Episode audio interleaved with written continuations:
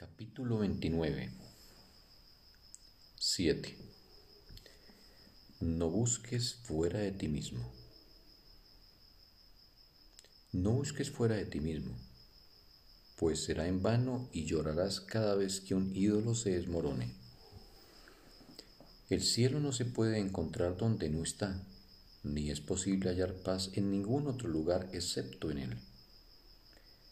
Ninguno de los ídolos que veneras cuando llamas a Dios te contestará en su lugar. Ninguna otra respuesta que puedas utilizar como sustituto te proporcionará la felicidad que solo su respuesta brinda. No busques fuera de ti mismo, pues todo tu dolor procede simplemente de buscar en vano lo que deseas y de insistir que sabes dónde encontrarlo. ¿Y qué pasaría si no estuviese allí?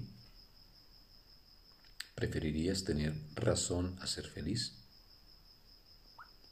Alégrate de que se te diga dónde reside la felicidad y no la sigas buscando por más tiempo en ningún otro lugar, pues buscarás en vano. Mas se te ha concedido conocer la verdad y saber que no la debes buscar fuera de ti mismo. No hay nadie que venga aquí que no abrigue alguna esperanza, alguna ilusión persistente o algún sueño de que hay algo fuera de sí mismo que le puede brindar paz y felicidad. Si todo se encuentra en él, eso no puede ser verdad. Y así, al venir a este mundo, niega su propia verdad y se dedica a buscar algo que sea más de lo que lo es todo, como si una parte de ese todo estuviese separada y se encontrase donde el resto no está. Este es el propósito que le confiere al cuerpo, que busque lo que a él le falta y que le provea de lo que le restauraría su plenitud. Y así, vaga sin rumbo, creyendo ser lo que no es, en busca de algo que no puede encontrar. Esta persistente ilusión le impulsará a buscar miles de ídolos y más allá de estos, mil más. Y todos le fallarán excepto uno, pues morirá y no se dará cuenta de que el ídolo que buscaba era su muerte. La forma en que este ídolo se manifiesta parece ser algo externo a él. No obstante, su intención es destruir al Hijo de Dios que se encuentra en su interior y así probar que logró vencerlo. Este es el propósito de todo ídolo, pues ese es el papel que se le asignó y ese es el papel que no puede cumplir. Siempre que trata de alcanzar un objetivo en el que el mejoramiento del cuerpo es el beneficiario principal, estás buscando la muerte, pues crees que puedes experimentar insuficiencia y la insuficiencia es muerte. Sacrificarse es renunciar a algo y consecuentemente estar privado de ello y haber sufrido una pérdida. Y mediante esta renuncia se renuncia a la vida. No busques fuera de ti mismo. Esa búsqueda implica que te falta plenitud interna y que temes contemplar tu ruina, por lo que prefieres buscar lo que eres fuera de ti mismo. Los ídolos no pueden sino desmoronarse porque no tienen vida, y lo que no tiene vida es un signo de muerte. Viniste a morir, por lo tanto, ¿qué puedes esperar sino percibir los signos de la muerte que buscas? Ni la tristeza ni el sufrimiento proclaman otro mensaje que el de haber hallado un ídolo que representa una parodia de la vida, el cual, al no tener vida, es realmente la muerte, a la cual se considera real y se le da forma viviente. No obstante, no hay ídolo que no haya de fracasar, desmoronarse y desintegrarse porque ninguna forma de muerte puede ser vida y lo que se sacrifica no puede ser íntegro. Todos los ídolos de este mundo fueron concebidos para impedirte conocer la verdad que se encuentra en tu interior y para que le fueses leal al sueño de que para ser íntegro y feliz tienes que encontrar lo que se encuentra fuera de ti mismo.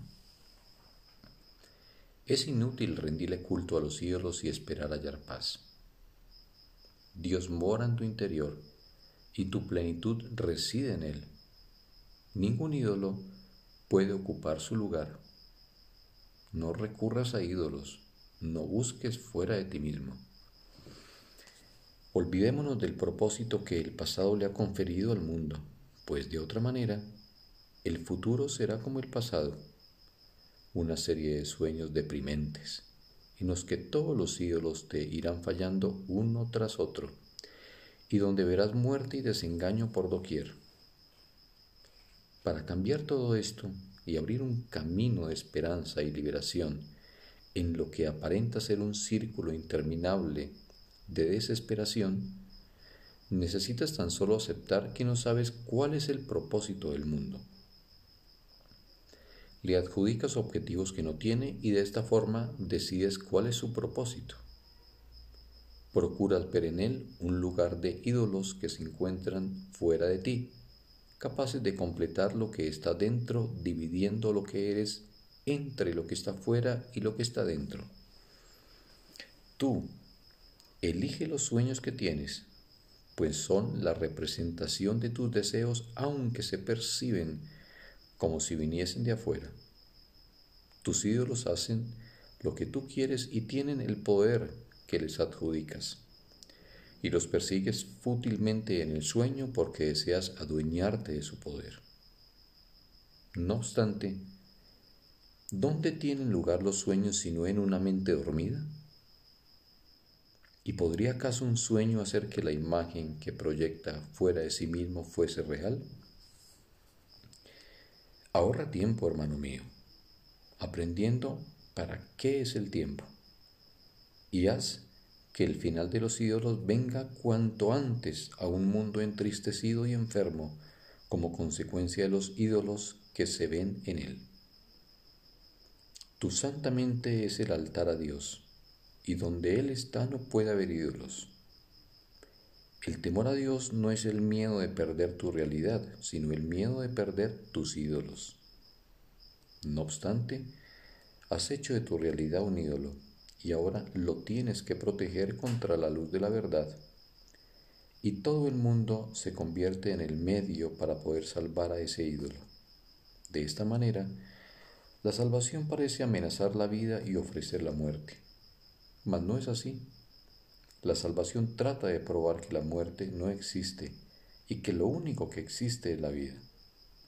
Sacrificar la muerte no supone pérdida alguna. Un ídolo no puede ocupar el lugar de Dios.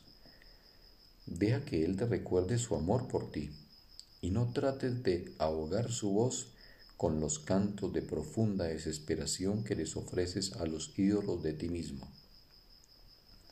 No busques esperanzas más allá de tu Padre, pues la esperanza de felicidad no es la desesperación. Fin del texto. Un bendito día para todos.